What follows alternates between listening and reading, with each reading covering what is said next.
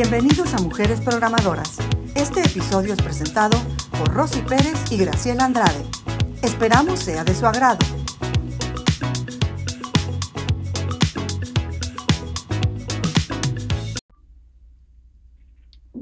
Hola Rosy. Hola, ¿qué tal Grace? Pues aquí muy contenta de darles la bienvenida a la primera edición de Mujeres Programadoras. ¿Y qué tal? ¿De qué vamos a hablar? ¿De quién vamos a hablar el día de hoy? Pues el día de hoy vamos a hablar de Ada Lovelace. Ok. Matemática y programadora. Y bueno, de ella, ¿qué nos puedes platicar? ¿Cuál es el logro más importante? Pues a ella se le conoce como la primera programadora en la historia de la informática. Ella nació en Inglaterra el 10 de diciembre de 1815. Fue hija de Lord Byron, el conocido poeta inglés. Eh, sin embargo, él se separó de su madre cuando apenas ella acababa de nacer. Entonces, Ada nunca convivió con su padre después de esto. Pero bueno, si ella nunca vio a su padre, ¿cómo fue que pudo lograr tanto? Pues eh, es curioso porque ella provino de una familia aristócrata su madre, eh, curiosamente, a pesar de la, de la época, le interesaba muchísimo las matemáticas y la astronomía, lo cual pues no era común. Entonces, Eida, por su origen aristócrata, siempre tuvo tutores privados y se le educó para aprender matemáticas, música y francés.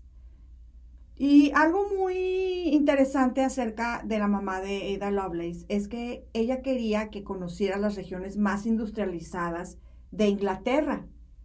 O sea, eh, no lo que normalmente hacía una chica de su edad y de su nivel, aristócrata, sino que la llevó por todas las regiones industrializadas de Inglaterra y ahí fue que Ada pudo conocer eh, lo que era conocido como el telar de Jacquard. Eh, un telar mecánico que fue inventado por Joseph Marie Jacquard y que en aquella época utilizaba tarjetas perforadas para funcionar.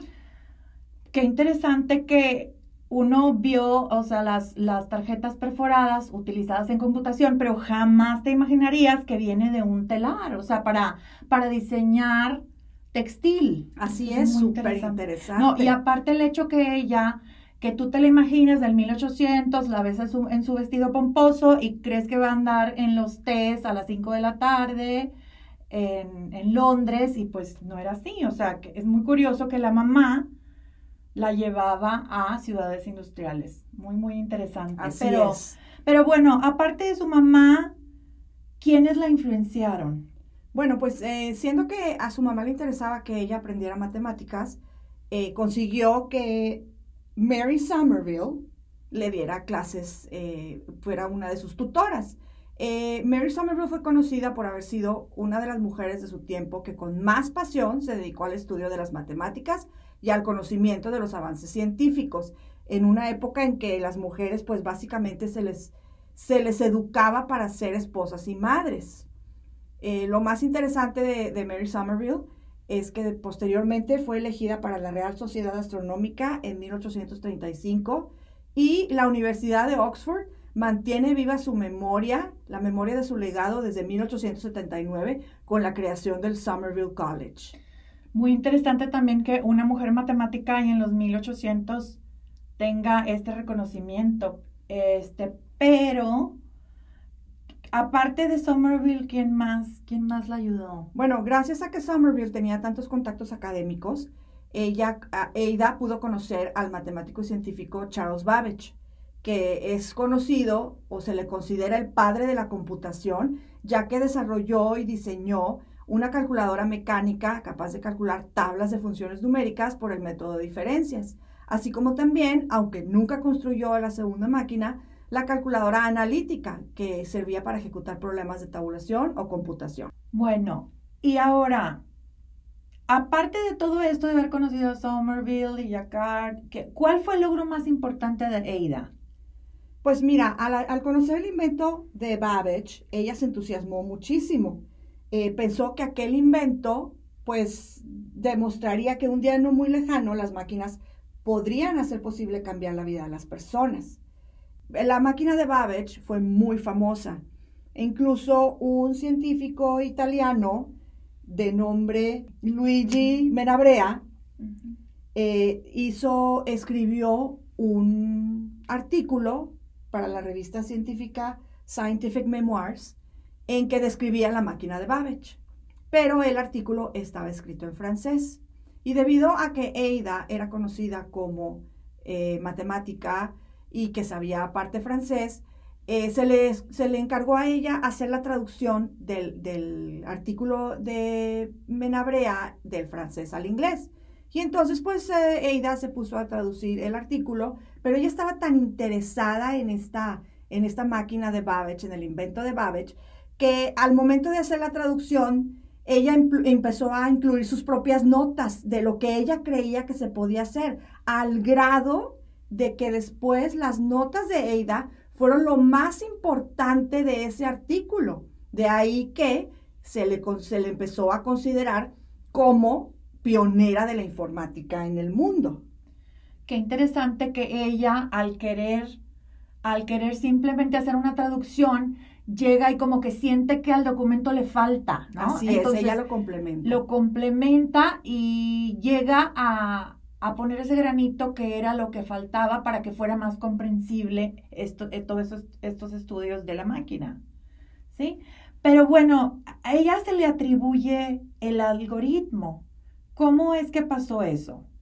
Pues mira, eh, al haber conocido la máquina y al haber desarrollado y haber este, incluido todas estas notas en esa famosa traducción, eh, ella introdujo aquel algoritmo con el, del que ella pensó en la máquina de Babbage. Y entonces, de esta manera se creó el concepto informático que conocemos como bucle o subrutina. Sí, tú lo sabes. Sí, el loop, el loop que conocemos nosotros como loop, que es simplemente un grupo de instrucciones que se ejecutan varias veces. Entonces, yo creo que ella dijo, bueno, ¿para qué hacer esto de una manera individual cada vez que se ejecuta? Mejor vamos a crear una subrutina para que se ejecute varias veces sin tener que estarlo haciendo individualmente cada vez. Así es. el bucle o, o loop.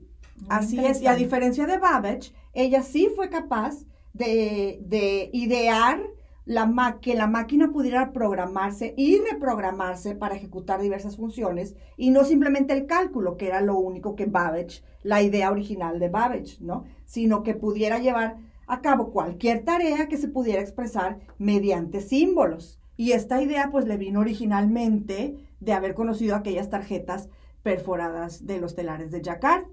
Y pues de esta forma se imaginó la primera computadora de la historia.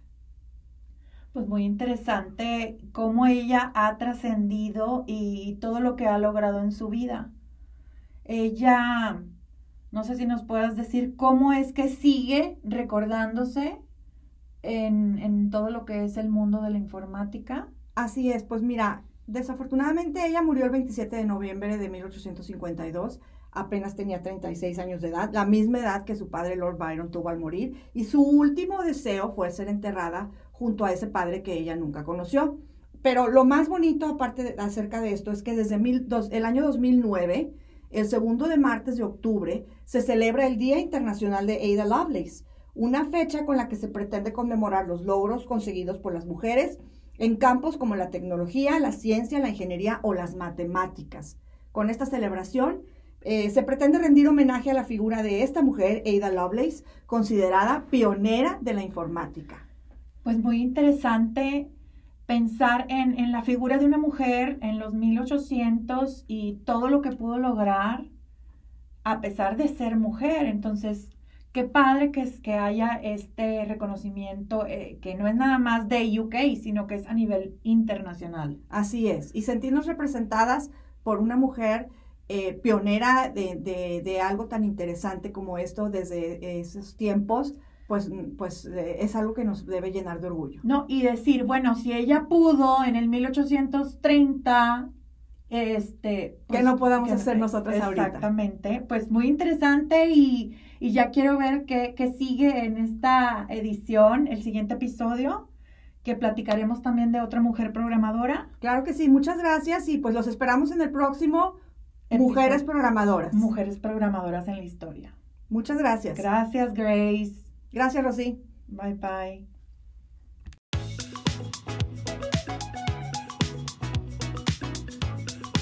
Gracias por habernos acompañado en este relato de mujeres programadoras.